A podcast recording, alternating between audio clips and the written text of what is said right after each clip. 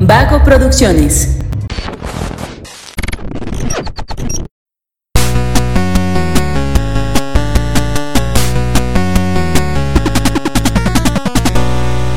Hola, hola, ¿cómo están? Muy buenas a todos y bienvenidos a un episodio más de Punto Geek.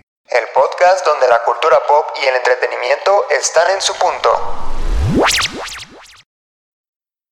En un lugar perdido en los anales de la historia, hay un sitio que pocos han visto. Un lugar misterioso. Lo desconocido.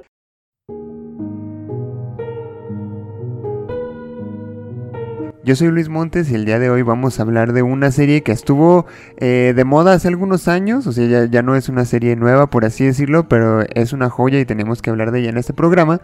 Eh, para ello, se encuentran conmigo Mario López, el victimario, Hola. Fernando Franco, el profe, Hola. y Emanuel Martínez, el alemán, ¿era? Sí, era El alemán. alemán. Hola. Todos deberíamos hacerle por lo menos así. Hola, hola amigos, ¿no? Ah, por lo menos al principio. Ah. Y el día de hoy está Josué en los controles, aprendiendo de Don Miguel. Dijo hola. Dice hola Josué.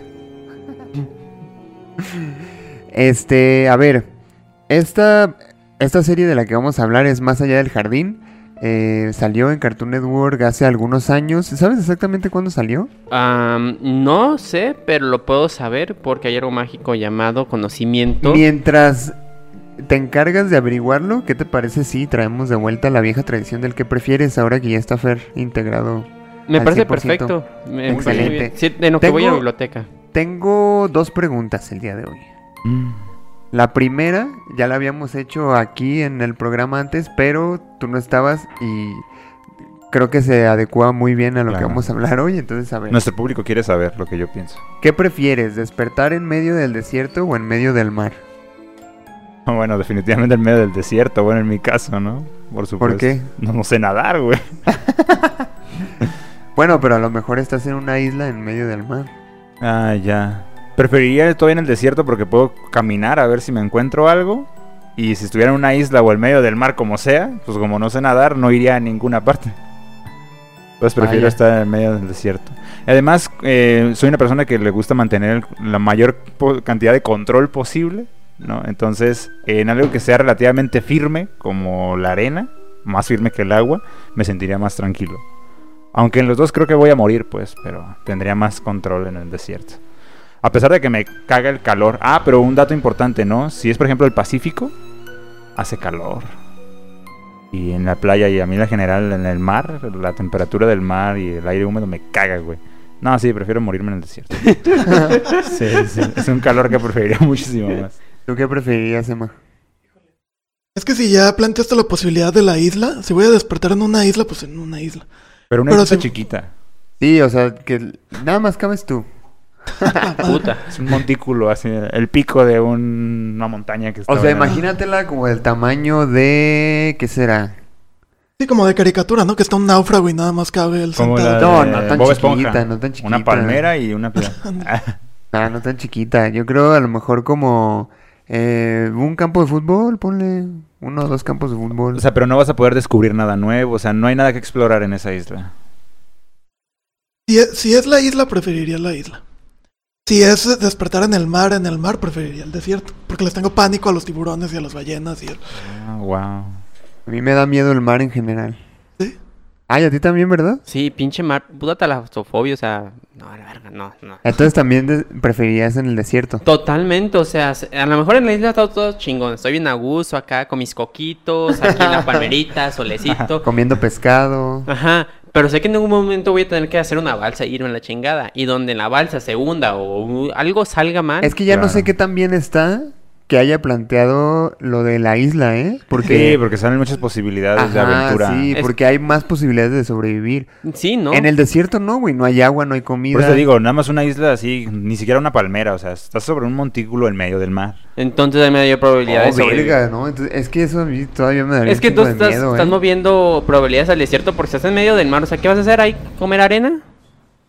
Eh, ¿En el montículo? Pero en el desierto, es ¿no? que- ¿Qué chingados vas a comer? Pues arena, ¿no? En Ay, el no. de, es que en el desierto tampoco tienes muchas posibilidades, ¿Has güey. visto a prueba de todo? Hay serpientes, se pueden comer. No, no, pero estás planteando un desierto, desierto. Ajá, sí.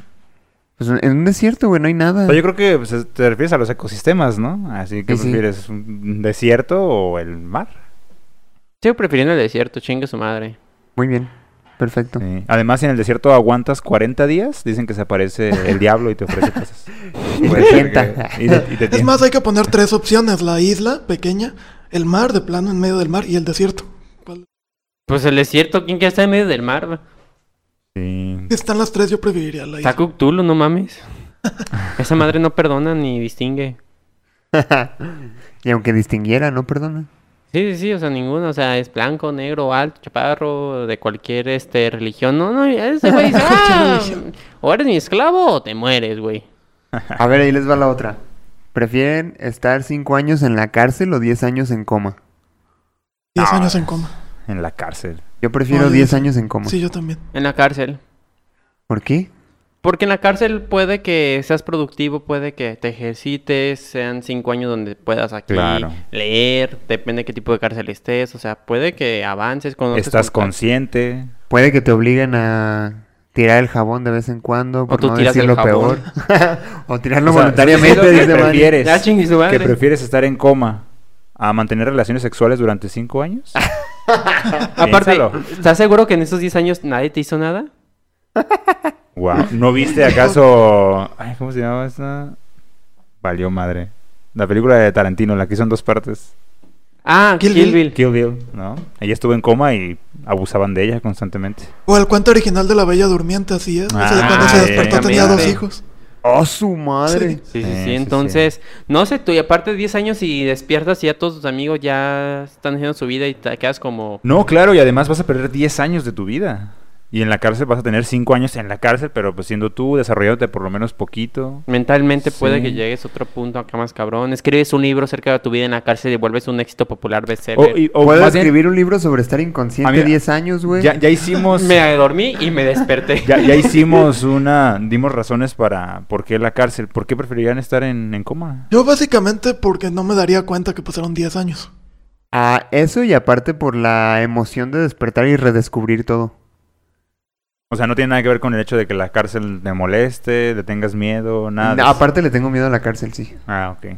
Puede que Luis dice, despierto, ya terminaron de hacer One Piece, ya puedo saber en qué termina. Po- Pobre muchacho, o sea, las películas te, te han vendido falsas esperanzas. O sea, en 10 años, ¿qué crees que va a cambiar? ¿Más inflación? Bueno, a lo mejor... ¿Y el iPhone 45, yo creo? A lo mejor ya me morí, o sea, despierto en 10 años y ya... Hay zombies. Solo despierto para morir. Porque es muy, muy de película, ¿no? Que quedas en coma y de repente ya todo es así completamente distinto, tecnología diferente, ¿no? Ya pagas con la mente, güey. cosas Oye, así, pero güey. imagínate la gente que estuvo en coma, por ejemplo, los últimos dos años Ajá. y despertó en estos tiempos. Que le digan, ¿sabes qué, güey? En los últimos dos años hubo una pandemia muy cabrona, güey. Ajá. Ah, cabrón. ¿Y qué cambió? ¿Qué más pasó? Pues el Atlas es bicampeón, güey. No mames, ¿qué? Wow. ¿Sabes por qué yo sí le tengo miedo? Porque hay una película que se llama la de Ash vs. Evil Dead y en la, creo que en la tercera película, este, viaja al pasado. Es una madre, preguntas que le dan unas gotitas para que duerma el tiempo suficiente para despertar en la, en la actual. Pero se le van las gotas de más y despierta después de un chingo de tiempo en coma y el mundo ya se acabó. Sale una cueva y está todo Pues el en mundo The Walking. Dead también, güey. Ay, pero Rick no le fue tan mal. Es que es la falsa esperanza. Imagínate que te quedaste en coma en los ochentas, después de haber visto el piezón de Volver al Futuro. Despiertas en el 2015. Puta. Vas a despertar pensando, güey, que hay patinetas que vuelan, carros que vuelan. ¿Y cuándo todo eso pasó? ¿Y cuántos años fueron? ¿Y qué es lo que vas a ver? 45. Furros. Y no, no, no vas a encontrar nada diferente. Ahora, en 10 años, pues menos va a cambiar. De hecho, está peor. ¿O tú quieres ver qué le pasó a la moneda mexicana en 10 años? Pues cualquier cosa puede ser sorprendente, ¿no? El Bitcoin ya es oficialmente una moneda global. El agua ya se comercializa, ¿no? Ya se capitalizó por completo. A lo mejor ese tipo de cosas pueden haber pasado, pero cosas Dale. sorprendentes no creo que pasen. No, no pierdas tu vida, no queden en coma, chicos. Prefieren la cárcel. Cuídense, no tomen drogas. Muy bien. y Además, con- si eres abierto de mente, la cárcel puede ser hasta divertida. te unes, depende de tu tono de piel, te puedes unir a un grupo O secta. o skinheads, no, no sé, sé. de neonazis, También viste muchas películas sobre prisión. a un narco. Bueno, de que hay narco en la cárcel, eso sí estoy seguro. No, claro. Por ¿Uno? supuesto. Puedes divertirte o extorsionando sea, a la narco, gente por teléfono. crimen Oye, organizado. Pero ¿qué tipo de prisión te gustaría estar? ¿Como los de Indonesia? No. Ahí si me dijeran, hoy va a ser una prisión de Indonesia donde la gente duerme sobre personas. What? Ah, sí. No, yo sí prefer... Ah, ¿o ¿qué preferirían? ¿Una cárcel como regular, así en la que hay sobrepoblación, por supuesto, en México? ¿O en una de máxima seguridad, pero vas a estar encerrado en una habitación? Bueno, ahora también depende de qué tipo de cárcel, ¿no? Si es una como las de Noruega, pues No, pedos. no, me por eso me refiero. O sea, ¿preferirías estar como donde está toda la perrada? ¿O que te mantuviera en una, en una celda de máxima seguridad? Máxima seguridad. Aunque vas a estar encerrado ahí casi prácticamente todo el día y nada más te dejan salir como una hora a un patio. Sin pedo, te dan libros. Sí, ¿verdad? Te dan libros. Sí, yo preferiría Ah, también bueno, estar pues encerrado. sí, estaría chido. Sí, sí, Me sí. pongo como el tío Airo. Mi mamado. Ah, sí. Y escapo. ¿Sabes qué? Me enteré que eso es falso. Para poder desarrollar músculo, necesitas peso. Con tu propio cuerpo no puedes generar músculo. Pues no viste el tío Airo cómo es. Pues es lo que estoy diciendo. Tristemente, es mentira. Pero yo creo que sí, que sí puedes generar músculo. Bueno, eh, al menos eso argumenta la gente que hace calistecnia. Eh, puedes definir tu músculo. Sí, Ah, sin sí. pedo, sin broncas. No, pero Airo pasó de estar así a estar así. O sea, sí fue un cambio radical. Sí, ¿no? bueno, pero es una. Dejó. A lo mejor estaban dando ahí esteroides. Pero creo que es donde radica masa y fuerza. Ejemplo, ves a los güeyes que trabajan en, pues ahora sí que albañilería. Y ves Sí. al güey que está flaquito, que carga los ladrillos. Pero el güey está mamadísimo, tiene un chingo de fuerza. Pero Ah, está estás cargando flaquito. ladrillos. Ajá, es un ejemplo, pues, el güey que está haciendo, pero no tiene grasa corporal, pero tiene mucha fuerza. Y luego ves a los güeyes de gimnasio que se meten, pues, un chingo metabólicos y tienen mucho músculo, pero no tienen fuerza. Ah, Y pito. Bueno, no se los he visto, Luis. sí, ya ¿Por qué crees que no se los has visto? Muy. No es como que yo diga, oye, ¿me enseñas tu pito? Ay, chiquito. No ven". puedes ver algo que no existe. Demasiado. Sí, sí, sí. Sí, o sea. ¿sabes qué? Yo no voy a ir al gimnasio bases, contigo. Con razón nos invita cada rato. Tengo unas membresías para todos. No, Luis. tranquilo. Vamos, así. Uy, uy, sobre todo yo que me encanta hacer ejercicio, ¿eh? No, pero eso es un hecho, ¿eh? O sea, consúltenlo con sus eh, fisio. No tengo. No, ¿qué? ¿Cómo se llaman? De cultura física y deporte. No Físico- tienen nombre aquí, ¿verdad? Fisicoculturistas. Bueno, un físico-culturista o un nutricionista. Para generar, desarrollar masa muscular necesitas agregar peso. Por eso el albañil sí está bien mamado, porque está cargando costales todo el tiempo. Si quieres definir tu cuerpo, sí puedes hacer calistenia. Entonces, ¿en qué año salió la serie, Mari? 2014. Ah, perfecto. Bueno, pues con esta introducción. Bueno, pero a nuestro público, ¿qué prefiere usted? Déjelo en los comentarios. Ah, sí. Eh, desierto, océano, eh, cárcel, coma, cárcel mexicana o prisión de máxima seguridad.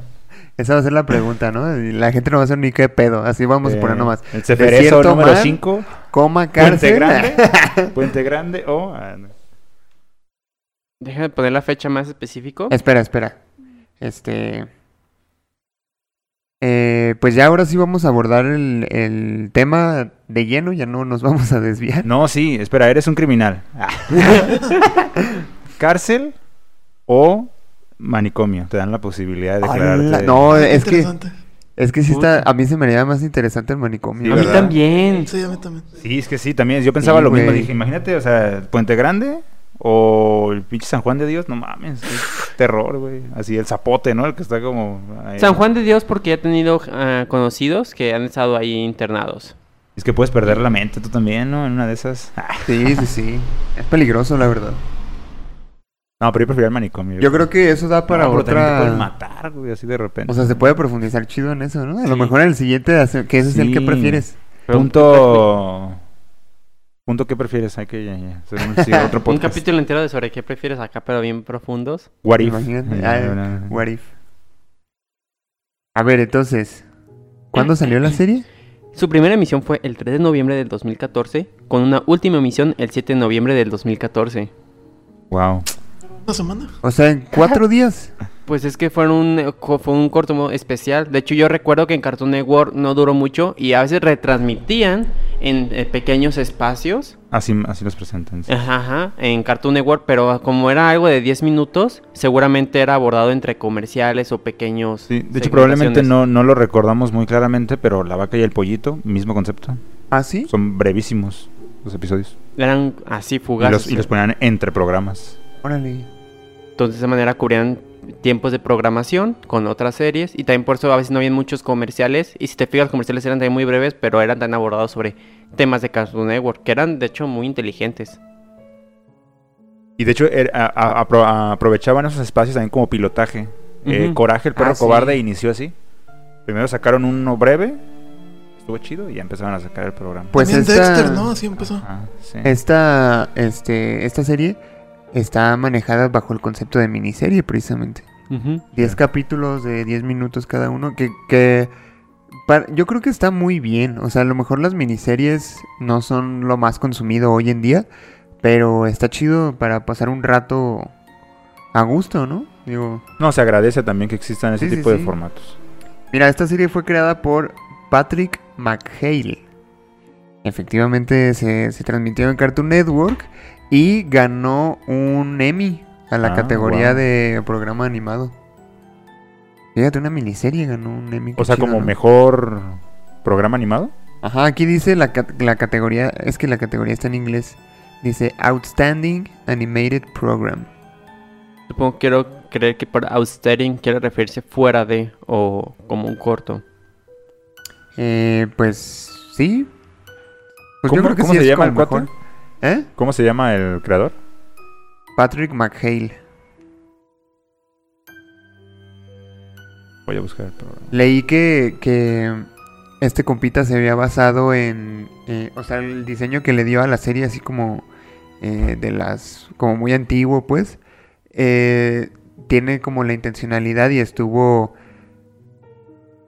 basado, se inspiró mucho en, en arte antiguo de Inglaterra. Es bellísima la serie, es uno de los comentarios que me gustaría hacer sobre como animación. Los escenarios, bueno, ¿cómo le podemos llamar a esto? Pues sí, las locaciones que aparecen ahí. El dibujo me parece fenomenal. Y me, me recuerdan, me inspiran demasiado esta... Es completamente cuentos para niños. O sea, cuentos clásicos. O sea, yo lo sentí así como un cuento, como si agarraras un libro También, de yo creo que también tiene como ese aire de, de cuentos infantiles, pero de antes, ¿no? Porque ya ves que los cuentos Sí. infantiles antiguos los lees ahora y dices, hola, esto está bien bizarro, güey. O sea, Sí, pues los clásicos, ¿no? Ajá. Sí, en cambio tiene una simpleza pues enfocada a los niños que es bonita, o sea, es bonito de ver cada personaje, su diseño, no es nada aterrador, inclusive en los momentos como más oscuros, siempre manejan como esa parte infantil que dices, ah, está muy padre ese dibujito que tienen y está curioso. Mira, ya encontré el dato exacto. La ilustración está basada o inspirada en postales de Nueva Inglaterra y en pinturas paisajistas como las de los artistas Gustav Dor o Iván Shishkin. Qué chido. Pero no, es que A ver, eh, otra vez, ¿cómo? eh, Iván Shishkin. Es que el, el- el arte y el diseño se lo dejaron a... a- bueno, el director de, de ilustración fue Nick Cross. Y los ilustradores que fueron Harrison Cady y Child Harold eh, influenciaron el, el proceso de creación de personajes y escenarios. O sea, realmente no estaba como eh, bien definido en su momento. Ah, esto va a ser así el arte tal cual, ¿no? Sino que fue como una aportación de todos. No, pero es que es una belleza, o sea, eh, sin decirte en qué periodo se encuentran, ya sabes que es otoño, güey. O sea, Sí. por los colores que utilizan, fenomenal. O sea, me pareció bellísimo el- el- la paleta de colores, ah, para ponerme mamón. Lo- lo- los colores que utilizan, de hecho por aquí hice un apunte, eh, colores fríos, ¿no? To- todo el tiempo, como para darte esta sensación Como para crear una atmósfera. una atmósfera muy, muy, y es bonito, muy pues, me misteriosa, muy lúgubre, que también eh, se apoyan mucho en la música para eso. O sea, por ejemplo, la, la música que sale en los créditos al final, la del piano, suena bien chida, güey. Es como muy, muy misteriosa, muy oscura. También Y- el intro, ¿no? El principio también está. Ajá. Y creo que es un. Esa serie logra un equilibrio muy bien pensado entre ser una caricatura para niños y eh, un, un planteamiento bastante oscuro, misterioso, metafórico. ¿no? Que eso es muy. Como muy noventas, ¿no? Quizás no en lo oscuro y metafórico, pero sí en lo que. En el equilibrio entre una caricatura para niños. Sin embargo, que tenían cosas que los adultos podían entender. Eso es muy del Cartoon Network de los, y del Nickelodeon de los noventas, ¿no? Por ejemplo, tú hoy vuelves a ver, no sé, las chicas superpoderosas, Hey Arnold, el laboratorio de Dexter, etcétera, Bob Esponja, y captas cosas que de niño no, no ibas a, jamás Ajá. captaste. No, y acá es lo mismo, en un sentido quizás más filosófico. Yo lo sentí como, como la versión adulta o la versión oscura de Gravity Falls. Ah, Sí, de hecho, Oye, sí, ¿eh? Creo que en ese Podría tiempo ser. salían muy al mismo tiempo con Gravity Falls que empezó a salir.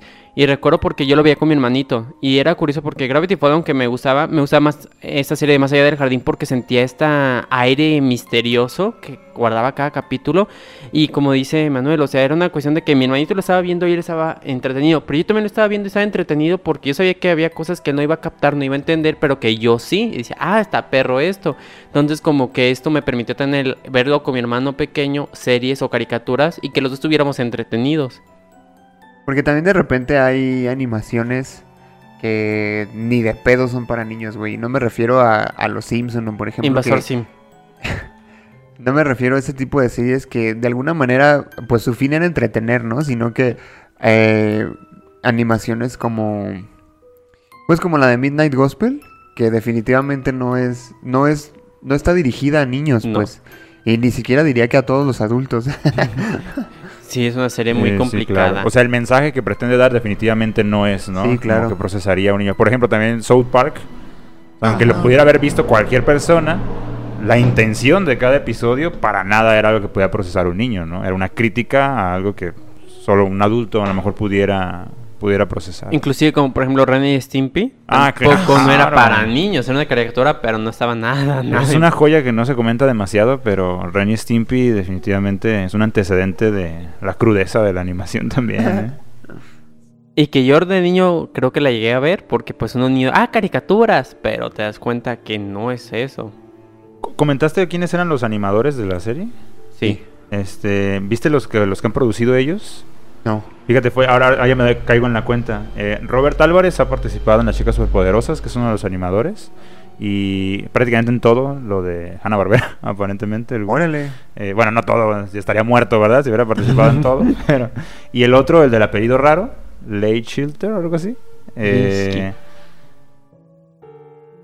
Iván. Iván Shishki. no, me parecieron otros animadores. Ah, no, pero es que esos, los que dije, Iván Shishki y el otro compita, Ajá. son artistas de los tiempos de Nueva Inglaterra. Ah, no, en los que se basaron para hacer Sí. la, la- el arte. Eh, algo que, que me- también me había transmitido, además de coraje, que era como la animación me recordaba un poco a eso, también en mi cabeza estaba lo de Flag Jack. Y uno de los animadores participó en, En esa- Flapjack. Pues dije, ah, mira, De tiene hecho, sentido entonces. Mucho en el tercer capítulo, no, en el cuarto, que están, creo que es en el, donde están como en el bar. Y se parece mucho como a Flapjack, hasta cuando está el ladrón Ajá, bailando. Es una animación Sí, completamente sí, sí. estilo Flapjack de cómo se Sí, movían. sí, yo también me, me recordó un poquito a Flapjack. Que este Chowder quiso replicar un poquito ese tipo de, de animación, pero Fue una tendencia, ¿no? En cierta Ajá. década. Ujú. estaba muy chida, la verdad. Chowder sí, más porque me gustaba mucho que las ropas eran un estilo como de iconos que se movían diferentes. Si te fijabas, tenía como esa. Sí, pero fíjate que sí me suena más, eh, más allá del jardín, sí me suena más a Flapjack. Porque Flapjack traía más o menos un concepto así. O sea, manejar temas adultos, pero haciéndolos como para niños. Pero eso sí era más, más para niños, pues. Sí. A lo mejor acá en Más allá del jardín sí tiene un trasfondo un poquito más eh, metafórico. Pero Flapjack no. Y ahora, eh, Midnight Gospel tiene una relación con Hora de Aventura, ¿verdad? Sí. Sí. Con quien el, anim- el dibujante, ¿no? Bueno, el, el que hace la- el arte ahí. Ah, bueno, el creador de Más allá del jardín es escritor de La Hora de Aventura también. También. Que también es una serie igual que tiene muchos temas que inclusive aquí en México censuraron demasiado, pero cuando la veías la versión americana tenía muchos pláticas doble sentido que siendo adulto dirías, ah, caray, eso está un poquito más maduro lo que están refiriendo. Sobre todo con Jay cuando a veces habla con Finn como de las relaciones con las parejas así. Es como dices, ah, ya sé a qué se refería Jay con eso de tercera base y cuarta base. Órale. Ah, creo que aquí podemos concluir dos cosas, ¿no? Primero, que eh, parece que hay un monopolio ah, dentro de Cartoon Network donde se controla todo, o sea, todos los mismos que trabajan en una trabajan en otra. Eh, pero, ah, además, hay como una tendencia, o sea, las mismas mentes están trabajando en todas estas series, ¿no? Y pues hay una similitud, o sea, hay conexiones entre ellas, pues el mismo tono, a lo mejor la misma intención, pues vamos a encontrar en todas estas series. Pues más allá del jardín, sería un pequeñito, ¿no? Una pequeñita historia donde también se muestra todo esto.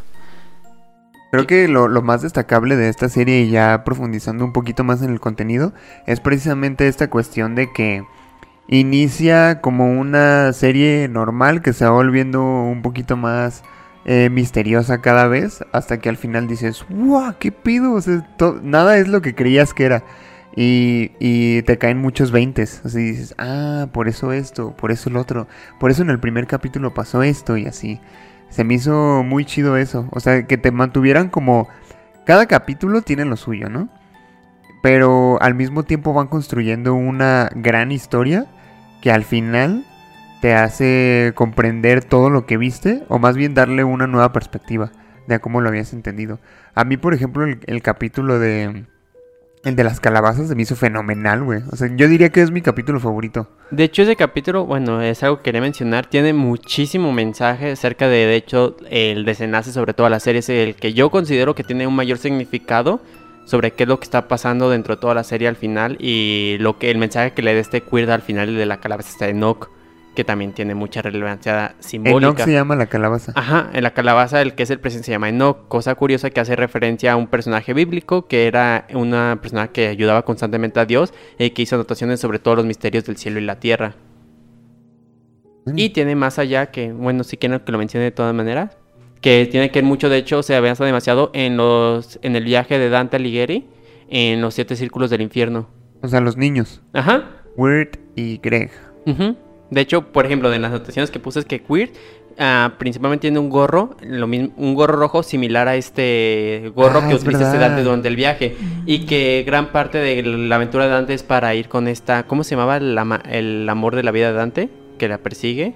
Beatriz. Beatriz, mismo nombre que tiene el ave color azul. Ah, importante. ¿Cierto? Y aparte, cada capítulo hace muy cierta referencia a cada uno de los círculos del infierno. El segundo, por ejemplo, hace mucho énfasis al segundo este círculo que es el de la lujuria, donde de hecho hay un ser que este se encarga de, de decidir el futuro de los muertos que llegan al infierno. ¿Y qué es lo que hace Nock?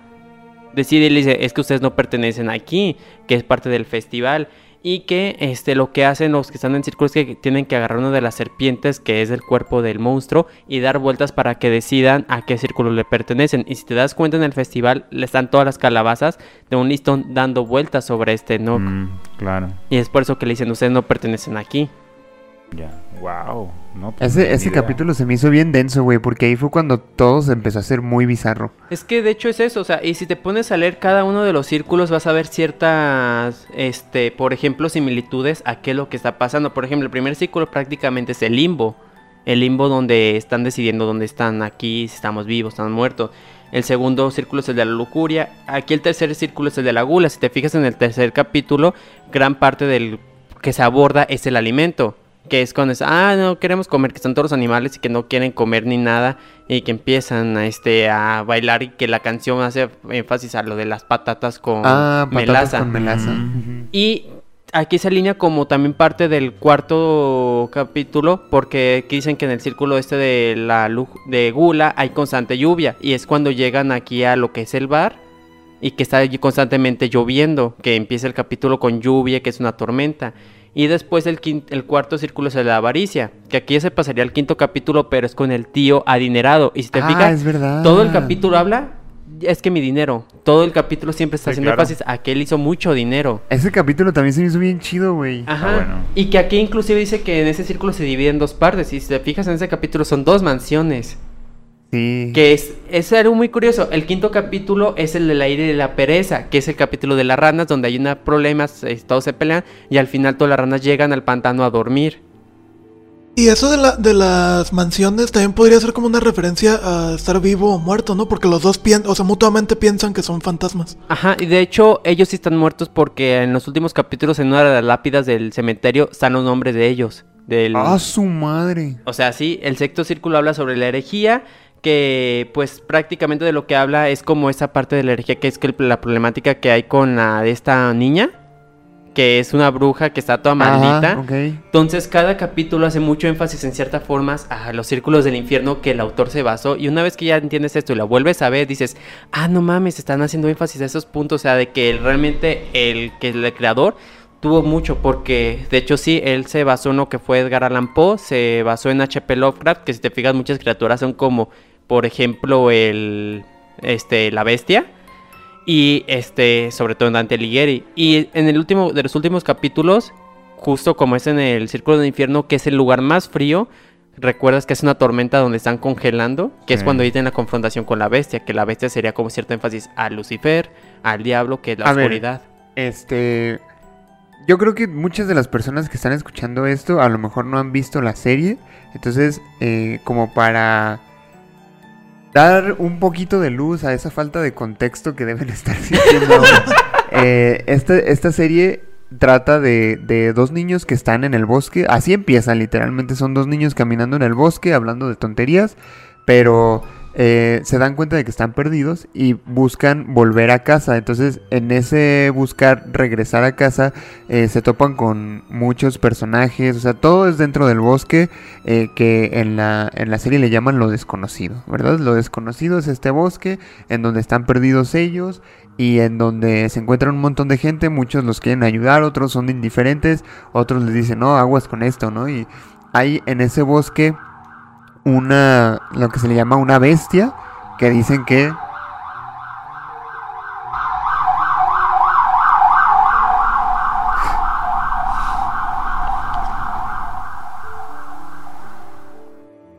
que dicen que, que come almas perdidas en el bosque, ¿no? Entonces, estos niños, eh, pues se puede decir que tienen aventuras por todo el bosque con el afán de regresar a su casa, pero pues sí tienen como sus altibajos en, incluso en ese mismo objetivo, ¿no? Hay veces que dicen, no, pues a, la mera y nos quedamos aquí, o pues no, pues ya para qué regresamos a casa, ¿no?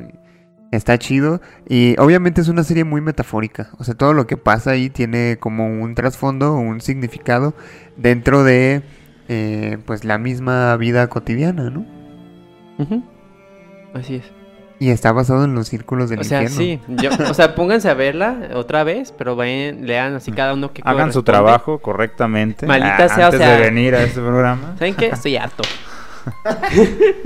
No, es que yo no había... Ahora Mario se va a fundar un podcast. La, Ah, la verdad, la verdad es que yo la, la, La, la acabo de la de ver. literatura en las caricaturas del siglo XXI. La verdad yo la acabo de ver, o sea, yo no la había visto. Ni yo ¿No? tampoco. Pero sí había escuchado muchas... O sea, me la habían recomendado mucho, pues. Yo te la recomendé, ¿verdad? Sí, y también yo quiero cuando se dio cuenta de que no la había visto, que por cierto un saludo, seguro nos está escuchando. Y saludos también a Diana porque luego se enoja porque no le mando saludos. y antes de continuar me gustaría decir que este programa es traído a ustedes gracias a Undead Alternative Clothing, a quienes pueden encontrar en Instagram como undead.mx y en Facebook como como Undead Undead Clothing MX. Manches, siempre se me olvida la Se página. de nos cayó el patrocinio. Que ya, por cierto, también el segundo capítulo este es traído por Undead. Por las calaveras. Exactamente. ¿Tú qué opinas, Fer? Sí, Pues de hecho, precisamente, eh, cerca, tienen que ver toda la serie para darse cuenta. En el último episodio, eh, la bestia, eh, en ese momento cuando sale de los árboles, claramente puedes ver una calaverita en, en su pecho, lo que me hace darme cuenta de que no es una bestia oscura. Es Está emo. vestido de un death.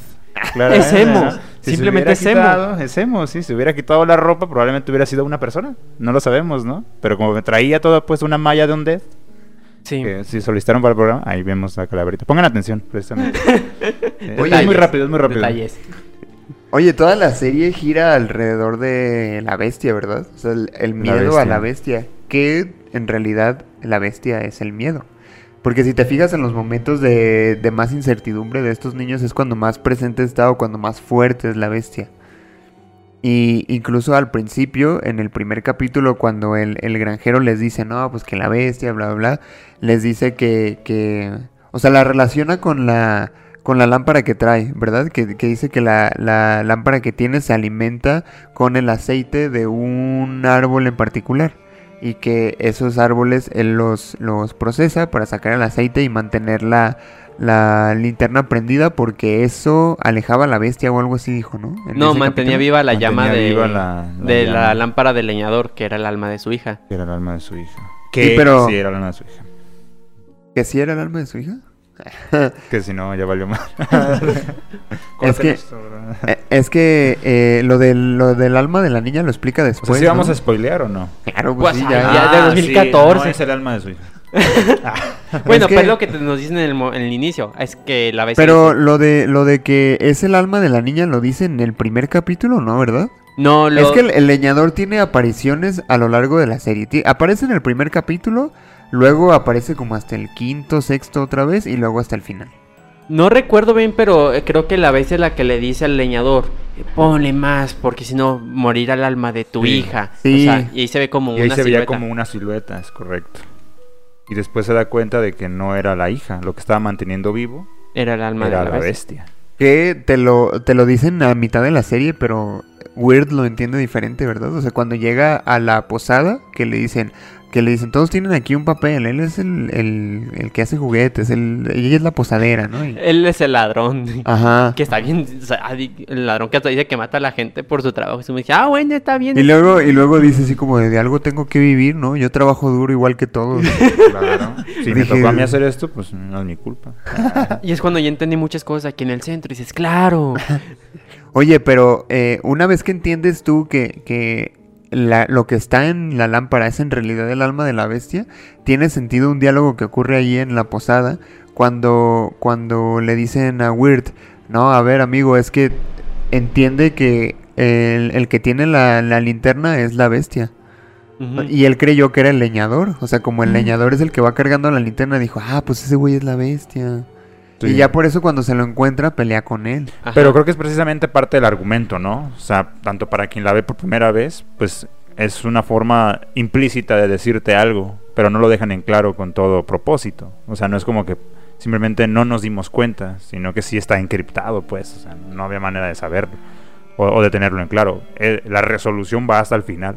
O sea, yo siento que a pesar de que la veas, si la vuelves a revisar, dices, ah, pero es, es implícito, pues, o sea, no fue explícito en ningún momento. Sí, por eso ya cuando la ves por segunda vez entiendes muchas cosas que al principio no. Pero es, es parte de lo... oh, la producción aquí viendo TikTok. Producción. Es el momento de vamos a unos comerciales de ¿no? Oye, ¿a ti qué te pareció, Emma? ¿Qué, ¿La serie o qué? Sí, o sea, de... Pues de qué estamos hablando. La bestia, nada. es verdad. ¿Cuál bestia? La verdad, mu- muy interesante, muy este. Pues como lo dije hace rato, se me hizo la versión oscura de, de Gravity Falls. Y creo que sí hay mucho de dónde. De dónde sacarle a la. a la serie, ¿no? ¿Tú la Y viste ponerte- varias veces o nada más una? No, nada más la vi una vez. Pero sí eh, estoy de acuerdo que con- una vez que ves el final, toman sentido muchas cosas como para volverla a ver por, por segunda vez. ¿Cuál Sí. dirías que es tu capítulo favorito? Fíjate que el, el- el penúltimo, de- o sea, digamos, me, ¿cómo te digo? Me sacó de onda, pero como para bien. Porque todo lo que veníamos viendo es como muy fantasioso, ¿no? Es como estamos viendo un- una fábula, un cuento, como lo quieras llamar. Y de repente, de hecho me llamó la atención cómo empieza el capítulo que es el, el- bueno, el hermano mayor, con ropa normal, despertándose en un cuarto normal. Ah, sí. Y es como, ah, cabrón. Yo también me quedé ¿qué así como de, ¿qué está pasando?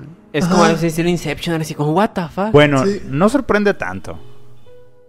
O sea, si te entiendes como de que en cuanto ves eso dices, ah, ok, o sea, todo esto era una una metáfora, ¿no? Precisamente, o sea, lo que vivieron ahí ya te lo plantean como un algo que ocurre, algo que Sí, se piensa. pero a lo mejor eh, Sí te confunde. e- e- existe, o sea, te sorprende ahí por eso, porque dices, bueno, pues sí, tiene sentido que sea una metáfora, bla, bla, bla. Pero lo que sigue después, o sea, en el capítulo final, cuando te dan a entender que estos niños están, o más bien estuvieron al borde de la muerte y todo eso les pasó mientras estaban en ese vivir, no vivir, como que tiene más peso, ¿no? Que les comentaba que yo no sabía si sí se habían muerto o si estuvieron a punto de morir. Pues creo que todas las series básicamente están, como lo que acabas de decir, ¿no? Como en ese limbo de es a qué lado irse, básicamente. De hecho, sí están en el limbo. O sea, todo eso. Ah, por eso les dicen las calabazas que Ajá, todavía aún es no tu tiempo. es- O sea, es lo que te refiero. O sea, una vez que entiendes que también está esta base religiosa en cierta manera, dices, ah, entonces ellos sí estaban en prácticamente en el limbo. Que fue de hecho en el inicio que está el bosque todo oscuro y que no sé a dónde ir, que no sé a dónde ir. O sea, están como que en ese punto de vivir o morir y que le dicen, todavía no es tu tiempo, pero si te quieres te puedes quedar. O sea, de... Sí, completamente dantesco, ¿no? O sea, El- Dante despertando de repente al pie de la montaña, ¿no? Y uy, uy, ¿dónde estoy? ¿no? Ajá, o Sin sea, es como qué que está pasando. O sea, que no tienes en qué momento llegan hasta después que dices, ¿Será ah, sueño, no será sueño? Ya me morí, sí, sí. ¿El limbo y el purgatorio vienen siendo lo mismo? No, no, no, no, no, no, es diferente. Dantescamente no. ok. no, tendría Porque ahorita estaba eh, pensando que también puede ser como un tipo purgatorio. Porque si te fijas, están como enfrentando a, pues no sé cómo decirlo, a sus males, a sus miedos. Y en el penúltimo capítulo creo que es que el hermano menor eh, es- están dormidos en un árbol y te dan a entender que el alma del hermano menor, en cierta forma, se va como a una especie de cielo. Como que ya puede entrar ahí después de todo lo que han pasado. Entonces, también puede ser como una especie de purgatorio el, el bosque, ¿no? Por eso te decía si no era, en términos religiosos, lo mismo el purgatorio y el... Sí, Mm, no, es que según yo no, o sea, el limbo es precisamente el, eh, Entre la vida y la este muerte. lugar en- que está entre la vida y la muerte, ¿no? Ajá, y el... Que todavía le falta algo por expiar. Pero que está inspirado en los tres niveles de Dante Alighieri. O sea, no, o sea, no es como que agarres la Biblia y digas, ah, mira. Ah, sí, claro. sí, claro, claro. Entonces, y precisamente no, no te, tienes que iniciar con el infierno y del infierno tienes que ir al purgatorio para Sí. después llegar al cielo. De hecho, con. Dante inician eh, inicialmente en el limbo. Con ese Dante inician donde van todas las almas en el limbo. Después van al primer anillo, que es el de la lujuria, donde pues un ente que no recuerdo cómo se llama, les indica este pues cuál va a ser ahora sí que prácticamente su su rumbo, o sea, cuál es su destino en los círculos. Pues Enoch, ¿no? No, es que... el- Ah, no, o sea, en- ajá, en no la Divina Enoch. Comedia de hecho, dices. Ajá, de- deja, aquí tengo el nombre. Ah, pa. Ah, mi, se llama Minos.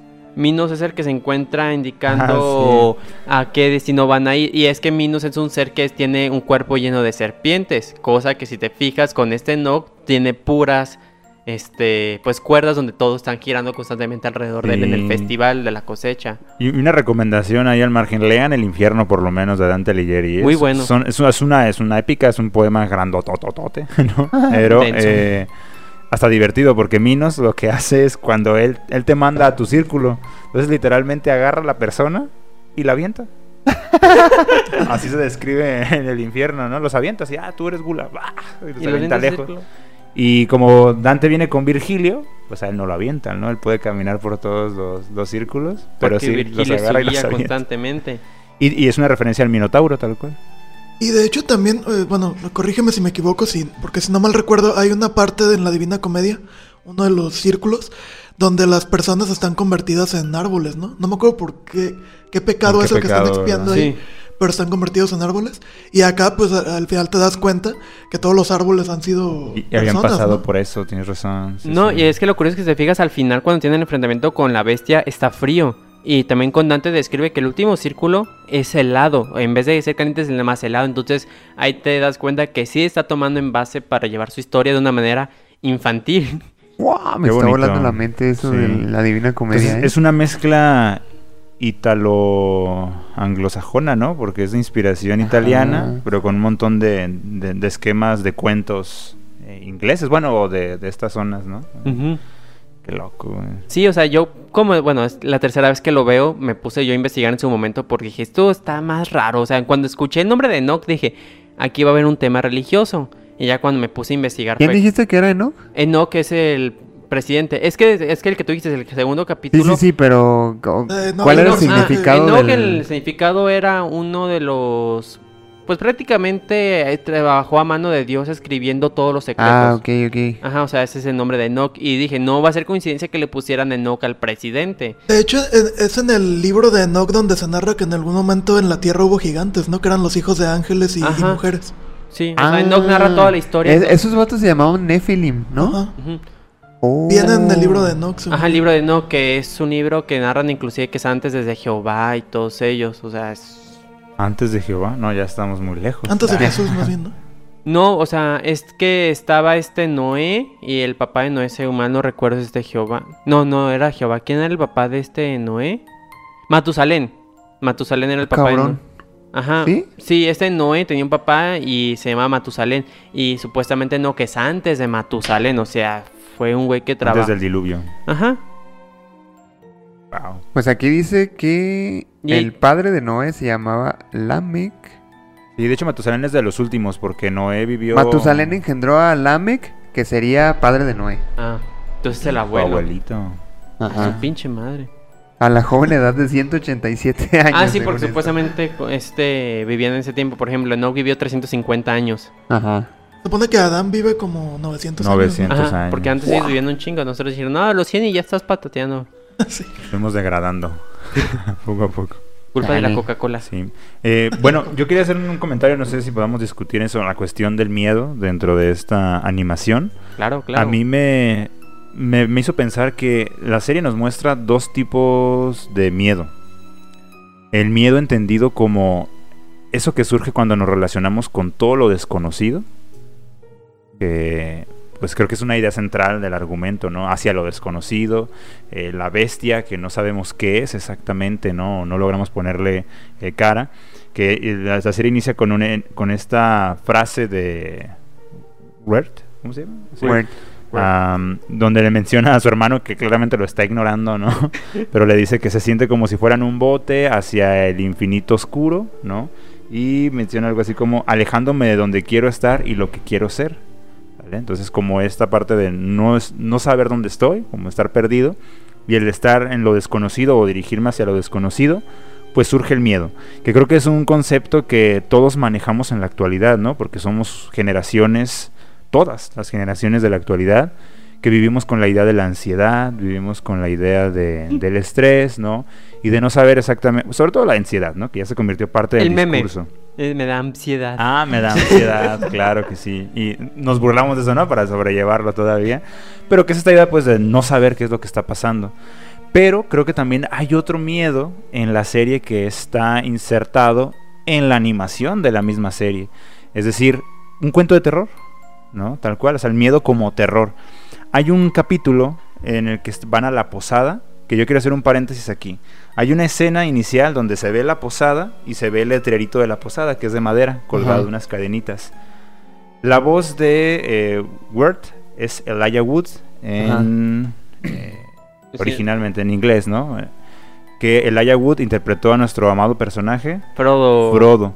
Esa escena inicial de la posada, yo dije, eso es el pony pisador del Señor de los Ah, Anillos. sí, cierto. O sea, no es claramente el pony pisador, pero dije, eso es un guiñazo, ¿no? No mames, sí es cierto. como, eh, un chaparrito llegando a una es posada, ¿no? cierto. Lloviendo. Lloviendo además, sí. Ah, pero bueno, dentro de la posada, pues ahí es donde tenemos a un montón de gente.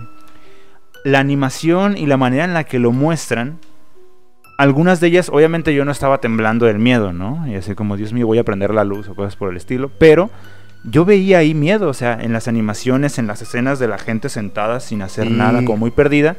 ¿Sabes? Yo ahí a mí me veía ese tipo de mucho miedo. a la película de Sleepy Hollow. Ajá, sí, completamente. Pues sí, una colonia inglesa, ¿no? Ajá. En, en alguna Nunca parte. esa película. O, sea, o a la bruja, Eso. a la película Ah, de la bruja, decir, La Bruja, sí. también. Ajá, O sea, Porque que- aparte, algo que se parece mucho con la bruja es que nunca ves, o prácticamente nunca ves, a lo que tanto miedo A le tanto ¿no? miedo tienes. Ves las consecuencias de ese miedo. Correcto. Y que la bruja lo dice desde un inicio, esta película está basada en los cuentos de terror ingleses de 1700. ¿no? Que por cierto, paréntesis, ¿ya viste The Northman? Ya, ¿Qué tal? buenísima. No, no. Yo no la he visto. Muy chingón. En la misma temática del director, ¿no? Recuperando precisamente esas herencias, esas antecedentes ingleses. Creo que de las tres que lleva ese director es la que menos me ha gustado, pero aún así está, Está buenísima. igual. Sí, está buenísima. De las tres que lleva ese director, que son... La bruja, el faro y Northman. Ok, Todas inglesas. Todas en el tenor de las historias, cuentos ingleses. Eh, la bruja es mi favorita de las tres. La mía es el faro. ¿Claro? Ya, sí. A mí por el terror. ¿Cómo supo manejar el terror en la bruja? ¡Wow! Muy buena película de la bruja porque Sí. es un, como dices, es un terror que no ves. Porque clásica película siempre te sale el susto ah, o algo Exacto. así. Pero aquí es un psicológico porque sabes que hay algo oscuro y algo maligno. Pero nunca sí. lo ves ya hasta el Sí. final que más se deja entrever. Pero durante toda la película tienes Que de todos modos te cagas, ¿no? Al final. No, cuando- mames, yo sí me cagué. Dije, no, Sí, sí, por madre. supuesto. De por sí, estar en el bosque a oscuras me da un chingo de miedo. Por Mm. lo desconocido, ahora saber que hay una bruja. Propongo un programa de nuestras películas de terror. Yo, yo digo que Me estaría bien parece que, bien. que, que habláramos, o sea, un episodio, pues. de La Bruja, El Faro y Nordman hiciéramos un episodio de eso. Del director en general. de sus Ajá, de películas. esas tres películas. Puede ser, aunque yo también pensaba algo así como de meter nuestras películas eh, chidas, ¿no? A lo mejor La Bruja, Midsommar, Hereditary. Midsommar nunca la he visto. Como hablar de esas películas. Ah, estaría bien también. del nuevo terror, ¿no? Igual y, y para este Halloween. Ah, tenemos mucho tiempo para películas de terror y pasar las noches en vela. Sí, sí, sí. Sí, sí. Ah, bueno, pero les mencionaba, entonces yo encuentro esos dos tipos de miedo. El miedo a lo desconocido, que es uno al que estamos muy familiarizados, supongo, ¿no? Pero también este miedo que es al terror, a las películas de terror, ¿no? Cuando decíamos de niños, quiero ver una película de miedo, así lo mencionábamos. Y yo quiero hacer esa pregunta. A mí, la bruja, la manera en la que se presenta el miedo, en este, en esta, en más allá del jardín, algunas escenas, ¿no? Como, como la bruja que aparece ahí, ¿no? O estos personajes así extraños, perdidos. Ese tipo de cosas a mí me dan miedo. Quería preguntarles a ustedes, ¿qué les da miedo en ese sentido? Creo que sería el saber que hay algo oscuro que te puede estar persiguiendo pero no sabes qué es. Porque es esa tensión constante de que... Porque, por ejemplo, al principio dijeron, ah, derrotamos a la bestia. cuando matan al perro. Bueno, no lo matan, le sacan una tortuga.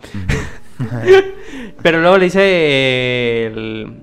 ¿Cómo se llama? El leñador. No, está pendejo, esa no es la bestia. La bestia canta y todo eso. Entonces como que ese terror de estar constantemente en persecución de que, pues quieras o no, es como en esos juegos de que sabes que vas corriendo pero que el monstruo te está siguiendo. Y que en algún momento te va a salir, entonces siento que se va por Y ahí. que te dicen que te estás echando, ¿no? O sea, Ajá, ahí sí. en la serie dicen, eh, pues ese vato los tiene en la mira, ¿eh? Yo no sé. Entonces, ¿cómo puedes dormir sabiendo que algo o alguien está echándote constantemente, pero no sabes qué es? Pero que ahí entra lo que le decía Fer, que entra la...